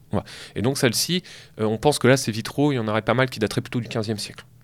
Mais on a, cette symbolique qui revient et qui est assez, intéressante. On a à côté, hein, donc à côté, donc, pour revenir au portail de la Vierge, à côté des, signes du zodiaque, on a notamment des évocations du passage du temps et des saisons. C'est-à-dire à chaque signe du zodiaque est associé un temps aux hommes. Donc par exemple, je sais pas, le, lion, on serait plutôt, on serait plutôt sur euh, l'été ou la Vierge. Euh, non, la Vierge plutôt septembre. Donc euh, la, Vierge, ça va être associée au, plutôt aux vendanges. Donc on a un personnage qui, je sais pas, qui, qui pratique les vendanges. le lion, donc comme c'est l'été, on a des personnages qui portent qui, qui, va dans les champs et qui porte une espèce de, de botte de foin. Enfin voilà, on a un petit peu toutes ces, ces choses-là. Et à côté, on a différents arbres de vie. Donc on en a quatre hein, qui représentent le passage du temps et des saisons. Donc il y a vraiment cette symbolique hein, un peu cyclique hein, qu'on retrouve sur ce portail. Qui pour le coup est une conception euh, complètement païenne. Totalement, à 100%. Et donc ça peut paraître paradoxal. Ça peut paraître paradoxal, mais, mais c'est ça. Il y, a ces symboles-là. Il y a aussi à côté, ce qui est encore plus paradoxal, c'est euh, au-dessus, au niveau donc euh, des, pieds droits, ben, on est plutôt sur un portail qui évoque aussi les saints de Paris, l'histoire de Paris. On aurait un roi de France qui en ferait la première lignée des rois de France Mérové. Donc on serait donc juste à gauche hein, le symbole des rois. On a à côté Saint-Denis, le fameux Saint-Denis qui est le premier évêque de Paris et le saint patron des rois de France, à travers la tête, hein, celui qui aura été décapité à Montmartre et qui représente la couleur rouge de Paris. C'est le saint patron des rois de France, pour ça que les rois étaient enterrés à Saint-Denis. Donc il y a bien Saint-Denis qui représente que Notre-Dame et aussi la cathédrale des rois de France. Et de l'autre côté, on a à la fois Saint-Benoît, on a euh, Saint-Pierre avec euh, ses clés, en, donc en tenue de pape, hein, c'est le premier pape de Rome, et on a aussi Sainte-Geneviève. Sainte-Geneviève qui est représentée à la manière euh, du libre arbitre, avec un démon et un ange sur ses épaules, avec un cierge et un livre, et qui est la sainte patronne de Paris, qui protège aussi. Sainte protectrice, parce qu'elle avait protégé de différentes invasions. Voilà, exactement, exactement, à la fin de l'Antiquité, hein, et d'où la montagne Sainte-Geneviève, et d'où cette sainte patronne de Paris. Donc on a vraiment tous ces symboles qui se retrouvent, hein, et c'est ça qui est, assez mm. intéressant. Donc on, on a ceci. Ensuite, euh, qu'est-ce, que l'on a d'autre comme, euh, symbole? Alors, les symboles qui vont être aussi intéressants, c'est si vous allez au niveau du portail du jugement dernier, donc c'est le portail le plus imposant, c'est le portail central. Hein. On y retrouve, alors je vais essayer d'entrer en détail, j'espère que vous allez réussir à me suivre. On y retrouve en haut, au niveau du tympan, hein. on a le Christ en majesté qui montre ses blessures. Il s'est sacrifié, donc il est ressuscité, donc il a sa place aux cieux. Hein. Euh, en dessous, on a la Jérusalem céleste et on a une scène de jugement dernier. On y voit d'un côté l'archange Saint-Michel qui, juge les âmes, et en face de lui, en antagoniste, hein, le diable, qui essaie d'attraper lui aussi les âmes et qui les emmène en enfer. Et donc, on a un petit peu cette opposition où d'un côté, euh, donc à notre droite, mais à gauche du Christ, on a les âmes damnées emmenées à manière d'esclaves qui finissent dans les tréfonds de l'enfer, et d'autre côté, les âmes sauvées qui, sont transformées en anges, hein, qui sont accueillies dans les voussures célestes. C'est assez intéressant. Autour de ces deux personnages, autour de ces deux scènes, on a euh, deux grandes statues. L'une représente l'Église, une femme triomphante à la couronne et à l'étendard, quand son opposé, c'est la synagogue. Une femme qui a perdu sa couronne, qui regarde le ciel et qui, euh, regarde la terre, hein, pas le ciel, l'inverse, qui regarde la terre et qui a son étendard brisé. Pourquoi synagogue? Parce que ça montre le passé, l'évolution. Et donc, hein, la synagogue, comme les juifs ne reconnaissent pas la figure du Christ, donc ils sont maudits, ils sont proches de l'enfer. Donc il y a cette symbolique. En dessous, on a donc surtout la partie qui a été refaite au XVIIIe siècle. On voit des anges qui souffrent dans les, trompettes de résurrection et qui invitent les âmes à sortir de terre pour être jugées. Donc c'est toujours la résurrection des chairs hein, qu'on retrouve un petit peu partout. Et en dessous, le Christ hein, qui piétine la bête, entouré des douze apôtres. Donc voilà. Là où c'est intéressant, c'est qu'en redescendant, donc vraiment à un autre niveau, hein, juste vraiment à l'entrée, vous avez différents médaillons. Des médaillons, il y en a 24, donc on en a 2 fois 12, et ils représentent les vices et les vertus. Donc au niveau du sol, ce sont les vices. Donc des vices, on va avoir, euh, on va avoir la folie, on va avoir l'orgueil, on va avoir l'avarice, on va avoir la couardise, on va avoir euh, l'idolâtrie, euh, on va avoir le Communisme. désespoir, voilà, exactement. on va avoir, qu'est-ce que l'on a d'autre? On a la violence, euh, on a la guerre, voilà, on a, on a un petit peu tout cela. Et au-dessus, les vertus. Et il y en a 12 parce que ça représente le temps des hommes, une année. Donc c'est le chemin que vous devez suivre. Donc il y a ce concept de libre arbitre, où selon le chemin que vous suivez, vice et vertu, bah, vous avez votre place en enfer ou au paradis. Et pour cela, vous avez donc autour du Christ, hein, euh, vous avez euh, différents, différents reliefs, donc euh, ce qu'on pourrait appeler des pieds droits, avec... ah non, plutôt des trumeaux, hein, on, on serait plutôt sur les trumeaux, les, les pieds droits seraient plutôt les statues autour, donc on serait sur les trumeaux qui représentent des femmes avec des lampes à pétrole. Alors on a une rangée de femmes qui ont des lampes à pétrole éclairées, donc qui vous emmènent vers la foi, hein, qu'on appelle les vierges sages, et donc en opposé, proche de l'enfer, hein, bien sûr, on a ce qu'on appelle les vierges folles, qui elles hein, ont perdu leur foi, ont jeté leur lampe à pétrole et vous emmènent dans la damnation. Donc il y a un petit peu toute cette échelle qu'on suit, donc en fait, je vous ai expliqué le portail à l'envers, mais on partirait du, bas, on partirait donc des vices et des vertus, ce, passage qui s'adresse à nous, et selon nos actions terrestres, elles se répercutent au ciel. Voilà, donc on a ceci. Et là où c'est intéressant, et c'est pour ça qu'on va revenir un petit peu au, sujet du départ, c'est vous avez donc au centre du portail, comme je vous l'ai expliqué, la statue du Christ qui, piétine la bête. hein, donc ça, c'est le trumeau qui est entre les deux portails. Et en dessous, là, c'est intéressant. Vous avez une femme, une femme qui a sur son corps une échelle. Cette femme, elle s'appelle Cybèle. Et Cybèle, qui est-ce? C'est la déesse du savoir, de la connaissance chez les Phrygiens. Donc la, Phrygie, en fait, c'était une région qui était euh, à l'est de la Turquie, euh, avec des cultes comme celui de Mictra. Par exemple, un Mitra, je ne sais pas si vous connaissez, hein, c'est une divinité qui a été importée par les Romains au 1er au 2e siècle, hein, qu'on célébrait notamment autour du culte, de l'empereur ou du Sol Invictus. C'est d'ailleurs de là d'où vient le fameux bonnet phrygien. Et donc Cybèle hein, cette figure qui revient. Et donc Cybèle, elle a sur son corps une échelle qui l'amène au ciel. Elle a la tête dans les nuages.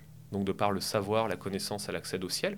Cette échelle qui pourrait être l'é- l'é- l'échelle de Jacob, elle est assise sur une arche d'alliance et a dans sa main les deux testaments, l'Ancien et le Nouveau Testament. Alors on pourrait y voir à la fois une, symbolique maçonnique, alchimiste. Elle est entourée des différentes sciences. À cette époque, au Moyen Âge, on parlait du trivium et du quadrivium. hein. donc ce sont les différents enseignements. Donc on a l'astronomie, la médecine, on a les mathématiques et la géométrie. Et de l'autre côté, on a la dialectique, la rhétorique, et on doit avoir là... euh, ah, ah, ah, j'ai perdu, perdu le dernier mot, donc on a la dialectique, euh, la rhétorique, et on doit avoir, euh, ça doit être la philosophie ou la poésie ou quelque chose comme ça. Donc euh, on, retrouve ceci, et donc elle mène euh, bah, directement aux cieux de par le savoir, la connaissance. Et Eugène Viauduc est allé plus loin en réalisant un personnage qui est l'alchimiste. Donc on a un personnage hein, parmi, euh, comme je vous dis, les chimères, qui est un vieux monsieur avec une grosse barbe et qui a ce fameux bonnet phrygien. Et donc un, sy- un symbole, une symbolique à la fois maçonnique. Vous savez, dans la République, hein, le bonnet phrygien, c'est les esclaves qui étaient libres. hein. Donc quand on voit Marianne, en fait, c'est Marie qui devient affranchie de la tutelle de Dieu. Donc c'est pour ça qu'elle porte ce bonnet phrygien. hein. C'est devenu un symbole de liberté. C'est les esclaves qui portaient ceci en signe euh, de liberté. Et euh, bah, de l'autre côté, bah, on a Cybèle qui aussi, de par le savoir, la connaissance, permet de s'abroger peut-être de spiritualité. Ou à l'inverse, on peut aussi voir une, une symbolique selon laquelle bah, c'est un petit peu cette, cette échelle spirituelle où, euh, de par vos actions, vous, a- vous accédez aux cieux. Bon, voilà. Mais on a, vous voyez, on a quand même ce genre de symboles qui peuvent être par moments intrigants. Donc c'est pour ça aussi, euh, Notre-Dame, elle, elle a tout ça, quoi. C'est Hmm. c'est- très Il faut- impressionnant. Il faut, quoi? Il faut une bonne demi-journée, une journée entière pour visiter complètement Notre-Dame ou- Ouais, c'est ça. Alors, peut-être pas une journée, mais effectivement, une, journée, hein. bonne, une, une bonne demi-journée, je pense qu'il faudrait au moins, ouais, au moins 4-5 heures, hein, en sachant qu'après, euh, enfin, à l'origine, vous pouviez monter aussi pour aller visiter les clochers. Donc ça, ça vaut le coup. Si vous veniez aussi, certains vendredis saints étaient présentés, notamment les reliques, comme la couronne d'épines, hein, qui, qui est montrée de temps en temps. Il n'y a Donc, pas de euh, crypte? euh, voilà, alors il y a une partie. Euh, si, si, on peut voir. euh, alors, ça, il faut payer pour voir euh, certains trésors de, de Notre-Dame, comme notamment le, le manteau de Saint-Louis, qui heureusement a été, a été sauvé. hein. Donc, ça, c'est au niveau du cœur. il faut payer un petit. faut payer pour, pour cela. Alors avant de revenir sur ces, sur ces objets hautement, hautement précieux, tout à l'heure vous avez évoqué les pierres. Oui, exactement. Sait-on d'où elles viennent ces pierres? Alors ces pierres, c'est ça qui est, impressionnant, c'est que Notre-Dame, c'est un édifice en calcaire. Et quand vous regardez Paris, la majorité des, bâtiments ont été construits avec cette pierre calcaire et qui proviennent directement euh, en fait des carrières, des carrières d'Île-de-France. Euh, si vous regardez à, Paris, notamment au niveau des sous-sols, euh, du quand s'appelle bah, de la rive gauche, ce qu'on appelle maintenant les catacombes, qui sont en fait les anciennes carrières. Donc on aurait des pierres qui proviendraient notamment des, carrières. Maintenant c'est au niveau alors notamment du jardin du Luxembourg ou au niveau, bah, vous savez, au niveau autour de d'Enfer Rochereau, de, de, tous ces coins-là. En fait, c'est un réseau de près de 300 km de long, hein, qui est bien sûr interdit au public, mais vous avez cette pierre calcaire qui provient de là. Et si on regardait à Paris, bah, c'est cette pierre calcaire un peu jaunâtre hein, directement. C'est une terre très, euh, très, très, très, très, argileuse, très argileuse euh, la, terre d'Île-de-France. Ah ouais, ouais c'est ça. Beaucoup de craie, de calcaire, euh, de ouais, c'est vrai. Ouais, exactement. C'est vrai, de la craie, il y en a pas mal aussi, notamment dans le Vexin, ah, si vous allez. donc, oui, il y en a aussi dans, dans l'ouest parisien, mhm. dans, dans, ce qui est aujourd'hui la forêt de Meudon. ouais, c'est vrai. exactement. Il y avait des... Y avait des il y a des carrières, il y avait des extractions de, de craie et de sable. Exactement, exactement. Et c'est assez intéressant parce que à Paris, ben, comme je l'avais expliqué la dernière fois, il y avait un peu ces deux zones où à la fois la rive gauche, euh, ce qui correspondait à Lutèce, euh, donc était plutôt des, gisements de, calcaire, quand sur la rive droite, bah, c'était plutôt des marécages. Hein, donc, euh, donc, c'est toute cette pierre qui a été acheminée par, par voie fluviale. Voilà, la Seine. exactement, tout à fait, tout à fait. Donc c'est ces matériaux qui vont être qui vont être préférés parce qu'encore une fois, bah, on fait avec ce qu'on a, quoi. Et c'est pareil pour le plomb, comme je vous l'ai dit, bah, à cette époque-là, pour le coup, on n'avait pas du, très bon argile, et donc c'est plutôt le, plomb qui va être être préféré avec la volonté notamment de Maurice de Sully de, préconiser le plomb dans bah pour la toiture de Notre-Dame. Autre chose à évoquer sur l'extérieur ou pas Alors, vous vouliez, vous, vouliez avant, avant d'entrer dans, Notre-Dame et d'évoquer les objets, qui, vous vouliez évoquer la flèche, je ah, crois. Ah voilà, bah ouais. Alors à Notre-Dame, on a, on a encore des, petites choses à évoquer. Alors je pourrais vous en parler pendant des heures. Donc, ouais, on va, on va synthétiser. on va hein, synthétiser. Euh, Juste le dernier portail, hein, c'est le, ce qu'on appelle le, portail Sainte-Anne, hein, qui pourrait reprendre une partie de l'ancienne cathédrale. Et on a l'évocation aussi du dernier saint de Paris, Saint Marcel, qui est représenté en train de, terrasser un dragon et qui représente aussi bah, le troisième saint de Paris. C'est un petit peu le troisième évêque de Paris qui a structuré l'église. Donc on a aussi un petit peu toute cette symbolique hein, chronologique. Si vous regardez aussi Notre-Dame, au niveau des, deux clochers, il y, a, cette idée aussi d'élévation, où en fait, avec le style gothique flamboyant notamment, euh, voilà, les, détails hein, euh, s'élèvent à la manière d'un édifice qui se rapproche des cieux, hein, donc c'est exceptionnel, c'est vraiment magnifique. Et l'ironie aussi du, sort, c'est que euh, le clocher nord avait été avait été euh, restauré et, les cloches avaient été changées il y a, quelques années. Vous en souvenez peut-être, un dur moment aussi où les, les Femen étaient venus et avaient abîmé l'une des, cloches de Notre-Dame, parce que euh, voilà, enfin bref. Euh, et, donc on avait six nouvelles cloches hein, qui venaient de Villedieu-les-Poils, qui est un tout petit, village dans la Manche hein, où ils ont une fonderie traditionnelle de cloches. Hein. et donc bah, on avait celles-ci, six nouvelles, qui, avaient été, qui avaient été rebaptisées. Donc c'est terrible. Elles avaient été ouais, baptisées. Ouais, euh, il me semble que vous avez été baptisé au, au, pied de la, au pied de la cathédrale. Ah oui, oui, au pied de la cathédrale. Et elle portait les noms des, des figures de Paris. Donc on avait Denis en référence à Denis, on avait, on avait Marcel Geneviève, on avait euh, euh, Lustigier qui était l'ancien évêque de, s'appelle, de, de Notre-Dame. Je crois qu'on devait aussi, on avait. Il n'y a, pas la grosse Lulu. non, il n'y a pas la grosse. Mais je crois qu'on devait avoir Benoît en référence à Benoît XVI, qui était l'ancien, l'ancien pape. Donc on avait à la fois ces, ces symboles associés à la papauté, à l'évêché, mais aussi encore une fois l'histoire de Paris avec les, les trois saints de Paris qui voilà, on avait Marcel, on avait euh, Geneviève, on avait Denise, donc c'était euh, bah, des noms euh, féminisés en référence aux saints de Paris.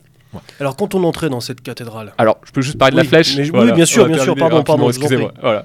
Alors, la flèche, hein, qu'est-ce que c'est? Bah, La flèche, hein, c'est l'élément le, plus élevé de Notre-Dame, hein, dont le principe est de se rapprocher au maximum des cieux. La flèche culminait à 93 mètres de haut. Donc c'était euh, donc ce qui faisait que Notre-Dame était un monument qui faisait quasiment 100 mètres de haut en, prenant la flèche. Hein. Et donc elle avait été réalisée par, euh, par Eugène hein, comme je vous dit, parce que la flèche d'origine avait été détruite, puis une autre était tombée. Enfin, enfin voilà, avec le passage, le passage du temps. Et là, euh, cette flèche, euh, prouesse en plomb, hein, comme je vous dis, elle faisait quasiment 240 tonnes. Et euh, elle contenait un coq qui a heureusement été retrouvé. Hein. je ne sais pas si vous avez entendu parler. Non. Là, ils ont retrouvé le coq de la flèche hein, qu'on pensait avoir été détruit, qui a été retrouvé hier. Qui était au sommet, tout au sommet de la flèche. Exactement. Alors, il n'était pas au sommet de la flèche, mais il était gardé dans, dans la flèche. Et ce coq, notamment, gardait, gardait des reliques, donc une relique de Sainte-Geneviève, et aussi une des épines de la couronne d'épines Voilà. Et on pensait quand la flèche était tombée que le coq était foutu. Et finalement, il a été retrouvé par un passionné d'histoire qui a, qui a, en regardant un petit peu à côté des décombres, il a mis la main et le, coq est plutôt en bon état. bon, petit symbole, hein, voilà. Enfin, hmm. c'est heureusement quoi.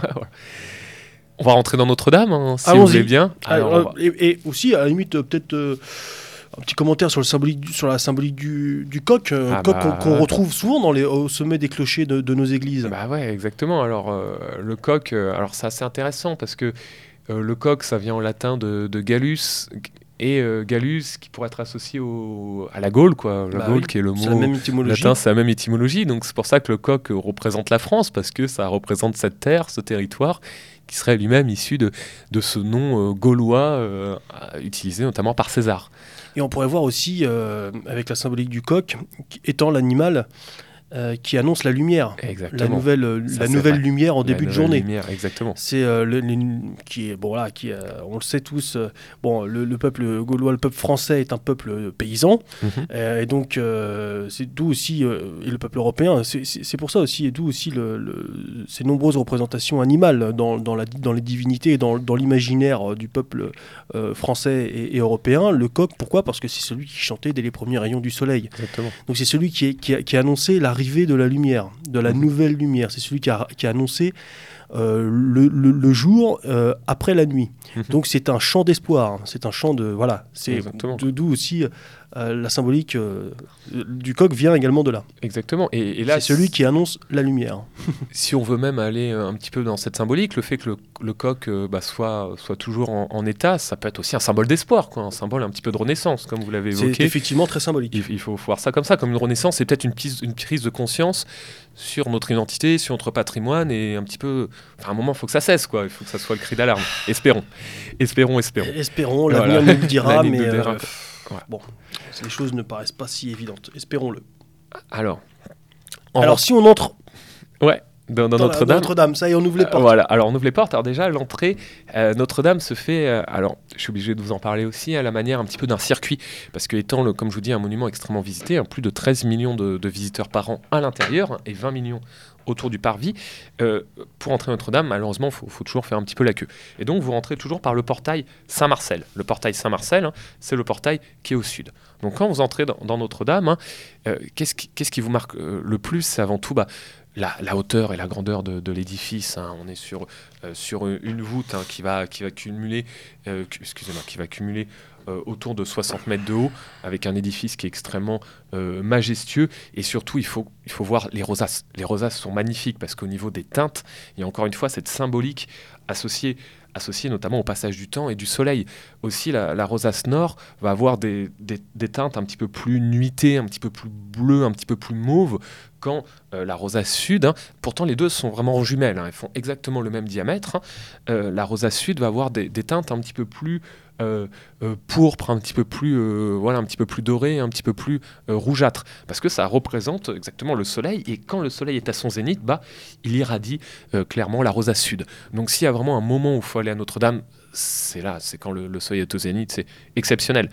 Ce qui est un petit peu dommage, c'est enfin, par rapport à ces rosaces, c'est que la rosace occidentale, on la voit moins. On la voit moins, pourquoi? Parce qu'il y a le grand orgue de Notre-Dame qui, euh, qui la, euh, s'appelle, qui la, qui la cache. Donc euh, elle, est, plus difficile à voir, hein, malgré, son intérêt, parce que la rosace occidentale, elle a une symbolique qui est, exceptionnelle. Mais voilà, on a déjà, c'est vraiment l'élément qui, nous marque, c'est avant tout cette voûte hein, et, et, ces rosaces. Ensuite, en continuant, on arrive, dans le cœur. Et là, le cœur, c'est la partie la, plus sacrée la, plus sainte de Notre-Dame. Donc vous avez euh, d'anciens évêques qui sont, euh, enterrés, on avait la statue notamment de Louis XIV qui, lorsqu'il se rapproche du, parti des Vaux, célèbre une messe, une messe à Notre-Dame. Et vous avez ensuite, hein, euh, au niveau du cœur, donc la, partie où sont gardées les, reliques et le véritable trésor de Notre-Dame. Donc à Notre-Dame, on, a euh, la, tunique de, Saint-Louis, on a des reliques de, Saint-Denis et, de, Sainte-Geneviève. Euh, on a aussi, bien, sûr, la célèbre couronne d'épines hein, qui est gardée par les chevaliers de, Jérusalem. Donc c'est directement le, Vatican qui s'en occupe parce qu'il faut comprendre que Notre-Dame, c'est aussi un édifice qui appartient à l'État. C'est ça aussi son double statut, c'est que elle fait partie des, monuments de France, quoi. Donc euh, ça appartient à l'État, c'est-à-dire c'est une, cathédrale qui appartient à l'État. On y célèbre la messe, donc il y a un petit peu toute cette, tous ces éléments qui sont, qui sont transcendés hein, dans cet endroit. Et euh, Quelle, quelle est cette, euh, cette épine dont, dont on entend autant parler? C'est quoi? C'est une représentation euh, de, de l'épine qui, qui était la- dont était coiffé Jésus-Christ au moment de, son, de, son, de sa crucifixion? Alors en fait, le roi Saint-Louis va euh, acheter en, en 1237 auprès d'un empereur byzantin du nom de, euh, Benoît, de, Bedou- de Baudouin II et auprès de marchands, euh, s'appelle, de marchands vénitiens, les reliques de la Passion du Christ. Et donc il va acheter la, la vraie couronne d'épines qui aurait servi à mutiler le Christ pendant sa passion. Mais euh, la couronne d'épines, elle est pas, euh, euh, elle est représentée en, elle est en, elle est en métal? Non, non, non. c'est- Ah, alors moi ce que j'ai vu, parce que euh, en fait elle est, dans, elle est, euh, elle est coffrée, alors entre guillemets, elle Exactement. est d'accord. Alors en fait, il y a la réelle couronne d'épines euh, en matière végétale, donc Ouais. comme on peut se l'imaginer, qui est dans, cette, euh, dans ce Tout coffrage. D'accord. Tout à fait. C'est la véritable couronne d'épines. En tout cas, celle qui a été attestée. Des analyses ont révélé qu'elle datait du 1er siècle, qu'elle venait de Jérusalem, qu'elle venait de Terre Sainte. Et donc, vous avez la mouture de la couronne d'épines qui est elle-même protégée par une, comment s'appelle, par une espèce de, euh, comme, je sais pas trop comment expliquer, une espèce d'armature en, Ouais, en, ouais. en- en laiton, en métal, Avec en des verre, euh, représentant aussi euh, les traits d'une épine. C'est exactement ça, représentant les traits d'une épine. Et en fait, à l'origine, la couronne, couronne était, d'épines. était constituée de différentes épines, mais les épines ont été données euh, progressivement en cadeaux diplomatiques, euh, lors d'alliances, lors de mariages, et donc il ne reste que la mouture. Mais la mouture, hein, ce sont, c'est l'ordre des chevaliers de Jérusalem qui, qui s'en occupe, hein, qui, qui, qui gère cela. Il Et n'y a c'est que eux qui ont directement le droit d'y toucher. Exactement, et c'est directement, voilà, c'est reconnu comme une des reliques du, voilà, de la chrétienté. hein. Absolument inestimable. et absolument inestimable. Et, euh, et en plus, c'était une chance parce qu'à Notre-Dame, c'est pas comme le Saint-Suaire de Turin qui est montré une fois tous les, tous les 36. Elle, était montrée régulièrement. Donc les vendredis saints, euh, les vendredis de carême, euh, à Pâques, bah justement à Pâques, là, on, voilà, on est dans la semaine sainte, bah, la, couronne est montrée et euh, de nombreux fidèles viennent à Notre-Dame pour cela. C'est vraiment, euh, comme je vous dis, avec Saint-Pierre de Rome, c'est le, deuxième, le deuxième monument de la chrétienté, avec peut-être en allant voilà, à Jérusalem, avec le tombeau du Christ, bon, peut-être le troisième alors, voilà, mais c'est voilà, extrêmement exceptionnel. Alors, en ayant lu euh, certains articles, apparemment, la, majorité du trésor a été, a préservée, a été sauvée, parce que vous le savez, quand un incendie s'est- déclaré, il y, a eu, euh, il y a eu deux alarmes avec euh, 20 minutes d'intervalle. Et donc, dès la première alarme, il y a tout un process. hein, euh, et donc, euh, toutes, les, euh, toutes les reliques, à part en fait, ce qui a été endommagé, c'est ce qui était gardé dans, dans la flèche. hein. Voilà. Mais le reste, le Ouais, reste a puis pu bon, être bah, les, éventuellement les tableaux, les grands tableaux, qui ornaient euh. Ouais, les murs de la cathédrale, le- les statues. Je suppose que la statue que vous avez évoquée de, de Louis XIV, je ne sais pas s'ils ont réussi à Bah, l'évacuer. ouais, c'est ça, c'est ça le Euh, problème. surtout que c'était exactement. pas la seule. Non, c'était pas la seule. lourd. Tout, tout comme effectivement, tout comme euh, les gisants, tout comme euh, tous ces éléments-là, ouais, effectivement. Et puis aussi, euh, ce qui explique en- pourquoi euh, les, les pompiers n'ont pas pu euh, larguer de, de, de l'eau euh, depuis des, des- des- des véhicules aéroportés, que ce soit un hélico ou même un avion à la manière de Canadair, parce que bah, d'une part, ça aurait encore plus ravagé l'édifice, hein, c'est-à-dire tout le verre aurait été soufflé, les tableaux auraient été. C'est c'est 6 tonnes. hein. ouais, c'est ça, c'est 6 tonnes. On, on diverse, on déverse 6 tonnes d'eau d'un seul coup. Mais bon, ça, ça, exactement, on, ça, Oui, ouais, on c'est verra ça. ça plus Ouais, tard, vous avez raison, on verra ça plus tard. Mais qu'est-ce qu'il y a d'autre comme vous avez évoqué donc la tunique de Saint-Louis, Voilà, c'est ça, qui exactement. aussi est quand même quelque chose Bah d'inestimable. oui, qui est aussi quelque chose d'inestimable et heureusement qui a, qui a été, qui a été gardé. Alors on a, euh, on avait notamment, enfin on a, voilà, on a, pas mal de choses. On avait, on a gardé des, bijoux de la couronne, différentes reliques, les reliques de Sainte Geneviève. On avait notamment la relique de Sainte Geneviève qui était, montrée Euh, au Moyen Âge. On pensait que ces reliques notamment euh, soignaient des maladies de peau, donc euh, on les sortait et les personnes touchaient ces reliques. Alors on en a une qui est, assez jolie aussi à voir, qui est à l'église Saint-Étienne-du-Mont. Mais voilà, à Sainte Geneviève, on aurait, des, reliques de Sainte Geneviève qui se, seraient gardées, des reliques de Saint Marcel, de Saint Denis. On a un petit peu, on a un petit peu tout cela, quoi. Donc c'est un endroit qui, voilà, donc c'est- terrible et, et je ne sais pas où vont être entreposées ces reliques. Euh, on ne sait pas trop. Voilà. Oh, ça, je doute pas trop Oui, de l'organisation euh, de, de- de l'église là-dessus. Ouais, Euh, bien sûr, c'est- pas les salles, c'est pas les appartements, ce ne sont pas les immeubles qui leur manquent pour Ouais, entreposer les affaires. Bien sûr, bien sûr, bien sûr. Euh, Alors que si on continue Ouais. notre petite guide- visite guidée à l'intérieur de, de Notre-Dame, Voilà, bah. Donc on fait le tour, on arrive, comme je vous dis, euh, au niveau, au, au niveau du, du cœur. Après, vous, vous, vous recontinuez, vous, vous traversez. Alors, vous arrivez donc devant le, la, la, la, la, Rosace Nord. Alors en plus, vous aviez. Euh, alors moi, j'y étais allé euh, euh, notamment bah, pendant Noël où il y a une énorme crèche qui est faite, qui est plutôt bien faite. Alors en plus, c'était une crèche qui rendait hommage à la paysannerie du 19e siècle, qui, était, qui, était, exceptionnelle, hein, qui, était, qui était vraiment très très jolie. Vous avez des, bah, tout un tas de, de symboles autour de, bah, de, de l'histoire de Notre-Dame. Vous avez, vous avez pas, pas mal aussi de, de, tableaux exceptionnels. Ouais. Et peut-on parler de, l'orgue? Ah oui. Alors l'orgue est exceptionnel. Ah, Tous les orguistes, je ne sais pas si c'est le bon terme d'ailleurs, les joueurs organistes, les organistes pardon, euh, qui ne sont pas de simples organisateurs, mais les organistes euh, du monde entier se bousculaient pour venir jouer euh, dans l'orgue. Bah, J'ai entendu dire qu'il y avait plus de deux ans d'attente. Ah bah oui, ouais, c'est ça exactement. Puis l'orgue régulièrement à Notre-Dame, on jouait, bah on jouait des on jouait comment ça s'appelle? Il bah, ne faut pas oublier qu'il y avait quand même 5 messes en moyenne par jour. Totalement, totalement. C'était, c'était une cathédrale, un édifice vivant dans, dans lequel Exactement. la spiritualité catholique euh, continuer à, malgré euh, l'afflux des visiteurs, ah bah avec une entrée gratuite. Totalement, totalement. Bah, ça vous fait très bien de le souligner, justement. L'activité religieuse continuait à, à, être. Totalement, totalement. Et d'ailleurs. Euh, Donc on, pouvait entendre régulièrement, assez régulièrement, peut-être pas tous les jours, ça je sais pas. Je sais pas si vous-même vous, l'avez déjà entendu, mais on pouvait entendre assez régulièrement l'orgue ah, jouer. Ah ouais, totalement, totalement. il me semble, si, si, c'était tous les jours. Alors c'est pareil, je euh, je sais pas si mais si, si, si, moi je, l'entends régulièrement. Euh, tout comme euh, les cloches de Notre-Dame rythment la vie paroissiale, elles, sonnent toutes les demi-heures. Donc on sait exactement, avec un, timbre qui est très particulier, qu'on reconnaîtrait parmi mille, elles sonnent régulièrement, donc toutes les demi-heures, puis ensuite on va sonner les matines, on va sonner les vêpres, on sonne, on, sonne tous les événements liturgiques. Donc vous avez, vous avez, vous avez tout à fait raison, c'est Notre-Dame ah, et peut-être euh, l'édifice religieux parisien qui a la plus grande spiritualité et où était célébré le, plus d'offices, parce que c'est un petit peu le souci, c'est que beaucoup d'églises sont maintenant désertées, ou du moins sont en abandon. On en a même certaines qui sont fermées à cause des pillages, et donc Notre-Dame arrivait à, survivre un petit peu à tout cela. quoi. Donc euh, donc c'est terrible. Et, l'orgue, l'orgue est, mais il est toujours exceptionnel, donc euh, là-dessus il a été, il a été sauvé. Mais oh on est sûr là. Je sais pas, parce qu'avec la chaleur, parce que c'était de l'étain. Ouais, c'est ça, exactement. Et euh, l'étain, c'est quand même très sensible euh, au choc thermique. Hein. Mhm. À mon avis, il y a eu quand même deux, trois trucs qui ont dû fondre. Enfin, après, je sais pas. Bon, espérons, espérons que ce, ne soit pas le cas. Mhm. Mhm. Souhaitiez-vous évoquer d'autres choses autour de, de l'édifice, de la structure de Notre-Dame on, a fait le tour Ouais, bah après, je pourrais vous parler après des, des autres portails, en allant notamment rue du Cloître Notre-Dame. On a on a un portail euh, qu'on appelle, euh, s'appelle Alors c'est ce qu'on appelle la, petite porte, qui est une porte, qui est une porte rouge, qui représente au-dessus euh, Saint Louis, qui est qui est en présence de, la, de la Vierge Marie. Et en fait, on a la Vierge Marie qui est, qui qui qui s'appelle, qui est couronnée par le Saint-Esprit et qui est entourée de, du roi, du roi Saint-Louis, du roi Saint-Louis et donc de, et de, son épouse.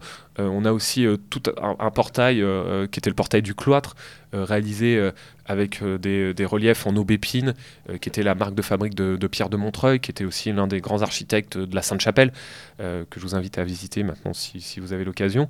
Et donc, c'est ça que je trouve exceptionnel à Notre-Dame, c'est comme je vous dis, on a, on a chaque architecte, chaque période qui a qui l'a marqué, mais qui a réussi à l'embellir. C'est à la fois un patchwork architectural, mais qui est d'une extrême cohérence et, surtout d'une extrême beauté. Et voilà, bon, c'est. Une fois, c'est assez.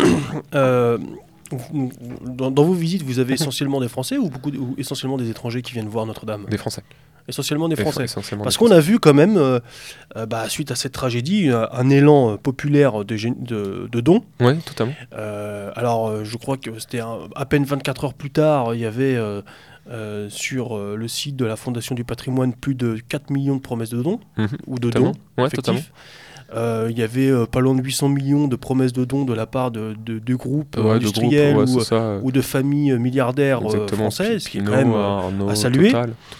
Et, et, de nombreux témoignages à l'international. C'est là qu'on hmm. s'appperçoit. Bon, Exactement, vous l'avez évoqué tout à l'heure, monument le plus visité d'Europe, un des, certainement dans le top 5, top 10 des, monuments les plus visités du monde. Donc c'est une résonance à l'international.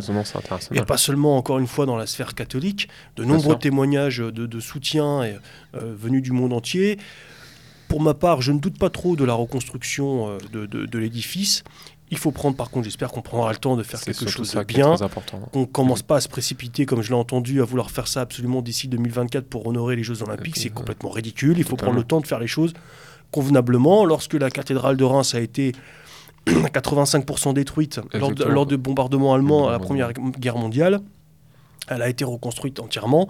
Il a fallu 20 ans, ce qui est déjà une prouesse, une, véritable prouesse. Totalement. Bon, Là, c'est, euh, les dégâts sont un petit peu moins importants, mais ne nous précipitons pas.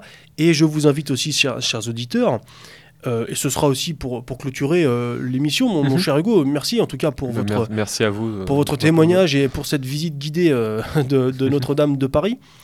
Moi, je vous invite, chers auditeurs, à, à- à donner pour la reconstruction Ah, de, totalement, Notre-Dame, que ce soit aussi bien financièrement ou même matériellement. Donner de votre temps, donner de votre savoir, euh, Exactement. compétences professionnelles par exemple ou autres. Euh, on aura certainement besoin de, de bras. Enfin, quand je dis on, c'est le peuple français a, a besoin de, de bras pour, je l'espère, euh, remettre sur pied la cathédrale comme nous souhaitons remettre sur pied notre peuple, notre civilisation. Ceci dit, je vous invite quand même vraiment, vraiment, vraiment à faire très, très, très attention dans les dons que vous allez, euh, que vous allez faire, parce qu'il y a des escrocs qui vont euh, évidemment profiter de la situation euh, le- sur les nombreux dons qui seront mis en ligne sur Internet. D'après moi, là, aujourd'hui, à l'heure où, l'on parle de, de ce que, du, du peu que j'ai pu voir, il me semble que le don le plus sécurisé, c'est auprès de la Fondation de France, en tout cas à travers un organisme étatique, évidemment. C'est ce qui me paraît être le plus... Le, plus, genre, le, Mhm. le moindre pécos qui vous fait un don sur Tipeee ou sur Facebook, ne donnez rien. Quoi. Faites attention. Euh, voilà, et ça, ça me permet aussi de, de vous dire que le, le- le combat euh, pour la défense du patrimoine est un combat qui nous appartient. Euh, nous qui souhaitons euh, défendre notre identité, la civilisation européenne, nous omettons peut-être un peu trop, je ne veux pas être donneur, donneur de leçons, mais voilà, je, je vous invite vraiment à, à investir aussi le champ de, euh, de la défense du patrimoine. Il y a de nombreuses associations, même si elles ne sont pas tenues par les nôtres, c'est pas grave, qui euh, travaillent et qui œuvrent à cette... à, ce- à cet effet, il faut les soutenir. Euh, sans patrimoine, il n'y a, pas de- a pas de mémoire. hein. Exactement, exactement. Et euh, encore une fois, pour, Notre-Dame, vous avez, vraiment tout, vous avez tout à fait raison. Il faut, dépasser le cadre en disant oui Notre-Dame c'est la République, oui c'est Macron, oui c'est je sais pas si vous n'êtes pas catholique, oui c'est un symbole. Non c'est autre chose. Notre-Dame ça, transcende tout ça, ça dépasse le reste. C'est ce que je suis, c'est ce que vous êtes, c'est notre histoire commune, c'est notre identité. Si on perd ceci, c'est c'est encore euh, quelque chose d'irremplaçable et c'est un, un, un- pas perpétuel vers, euh, vers l'abîme, vers, vers, vers la fin, vers le changement d'air. Donc il faut, faut qu'on investisse ce champ-là et qu'on le préserve parce que voilà, à partir du moment où. Qu'est-ce qui nous restera après Il faut, Donc, espérer que euh, bah, l'effondrement de cette structure qu'on peut voir comme hautement symbolique, comme... euh, Mhm. Bah, je veux dire, on l'a dit en début d'émission, euh, Notre-Dame a, a- a résisté pendant 800 sûr. ans à des... À des euh, Elle- et même lors de périodes extrêmement Bien troubles sûr, dans Paris elle- et en elle France. a résisté euh, à la Révolution française, à la Commune. Bien sûr, à des euh, bombardements. euh, 70, bon, 14. et, euh, mais, Sous mais- occupation allemande, euh, voilà, Hitler n'a pas, n'a pas fait raser ni détruire Notre-Dame ou autre, donc euh, mais là, elle s'est ouais. effondrée. ouais, Alors, C'est euh, quand même. Peut-on y voir euh, Mm. une, euh, une symbolique comme euh, étant de la France dans une situation autrement plus grave que Mm. sous euh, l'occupation allemande Je, je m'avance là, je, je prends des risques en disant ça, mais, mais bon, euh, quand bien même, quand bien même euh, il, faut, il faut reconstruire, il faut, il faut se relever. Ça, ça va être intéressant aussi d'analyser la réaction justement du peuple français. Est-ce que ça peut aussi, et c'est dommage, en- enfin si c'est le cas, ça aurait été dommage de, de devoir en passer par là, mais est-ce que ça peut être aussi euh, l'élément déclencheur pour une, pour une prise de conscience euh, du peuple français quant à son identité, à son, à son, à son devenir. Pff, bon, euh, il y en a déjà eu tellement des signes que bon, on aurait aimé que ça se fasse plus tôt, je sais pas. L'avenir nous dira. L'avenir nous dira. Euh, parce qu'en plus de tout ce que vous venez de dire, là c'est un terrain sur lequel on n'a pas trop euh, empiété, mon cher Hugo, parce qu'on n'a pas vraiment les compétences, mais c'est aussi Notre-Dame, la démonstration du génie bâtisseur de notre peuple. exactement, dire, euh, exactement. que ce soit bon malheureusement la charpente qui est tombée mais l'édifice de, de pierre ou autre euh, bah, justement le- le- la création euh, euh, de, de- de ces cloches euh, qui, sont, qui sont absolument merveilleuses qui sont des travails d'orfèvre toutes ces, toutes ces, toutes ces reliques tout- tout- tous ces écrits tous ces vitraux c'est le génie européen, c'est le génie français dans, Mm. dans, le domaine artistique, artisanal en l'occurrence, mais ça aussi c'est du pur génie. Donc ça fait, voilà, ça fait mal au cœur de voir tout ça euh, partir en fumée. Euh, donc, euh, encore une fois, soyez précautionneux en, faisant des dons, mais je vous invite, je vous encourage évidemment à le faire, mais soyez précautionneux, ne le faites pas à, les yeux fermés. voilà, il y aura forcément des escrocs qui vont s'amuser à faire ça. Et puis, encore une fois, engagez-vous dans, la défense pour, la défense du patrimoine français et européen. Mon cher Hugo, déjà on peut l'annoncer, hein, donc euh, comme je le disais en préambule de, de cette émission, on va se retrouver lors d'une prochaine émission pour évoquer ensemble la figure euh, et le symbole de la Bastille, l'édifice, euh, là pour ce coup-là, la Bastille, qui elle, elle, par contre on le sait, là maintenant c'est rasé, il n'y a plus Maintenant, rien. c'est rasé. Voilà. Il reste Là, trois le- pierres, euh, je vous dirai où, mais voilà. voilà, vous nous direz où. Et vous, on, on- on s'apercevra que bon, c'est hautement moins symbolique et, et prestigieux que Notre-Dame, mais Tout là, pour le coup, il y en a plus, il y en a plus du tout. Donc, euh, je vous invite, chers auditeurs, à, vous retrouver lors de cette émission. Et, j'en profite aussi euh, pour euh, saluer les auditeurs qui ont commenté. Et qui m'ont fait des retours lors de la précédente émission lorsque nous avions évoqué la figure d'Étienne Marcel. Et voilà, je tenais aussi tout particulièrement à, remercier et à saluer Dame, Dame, Dame Guiraud, euh, voilà, Dame Guiraud, pour son, pour son gentil euh, message de soutien euh, sur le site internet de Méridien Zéro. Merci, merci à, cet auditeur ou auditrice. Je ne sais pas si, si c'était un auditeur ou, une auditrice. Et pour clôturer notre émission et finaliser notre hommage à Notre-Dame, nous allons écouter une chanson d'Edith Piaf. Qui de mieux finalement pour chanter Paris, chanter, chanter Notre-Dame que Edith Piaf pour, avec cette chanson tout simplement intitulée Notre-Dame. Edith Piaf.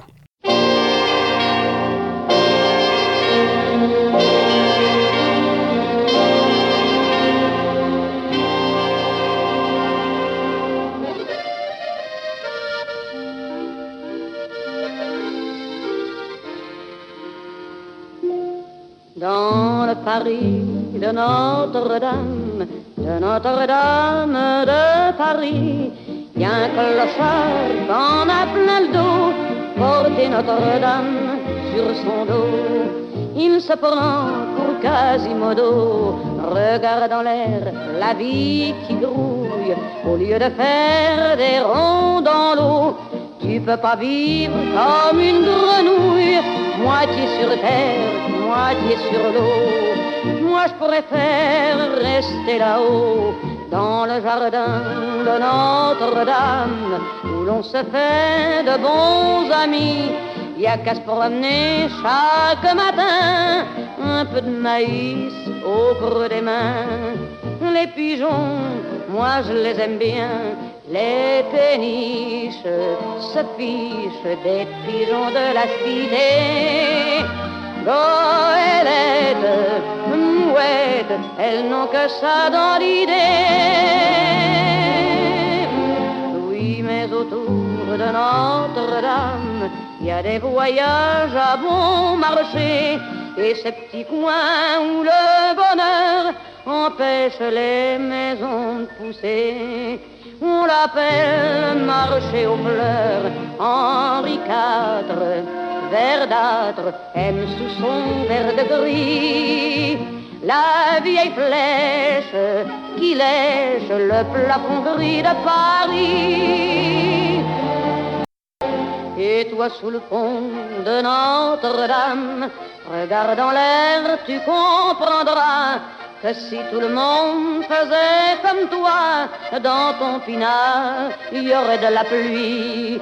Même les ponts, ça se construit, car pour aller de Notre-Dame, de Notre-Dame jusqu'à Paris, il a bien fallu se mettre au boulot et porter des pierres sur son dos pour passer par-dessus l'eau.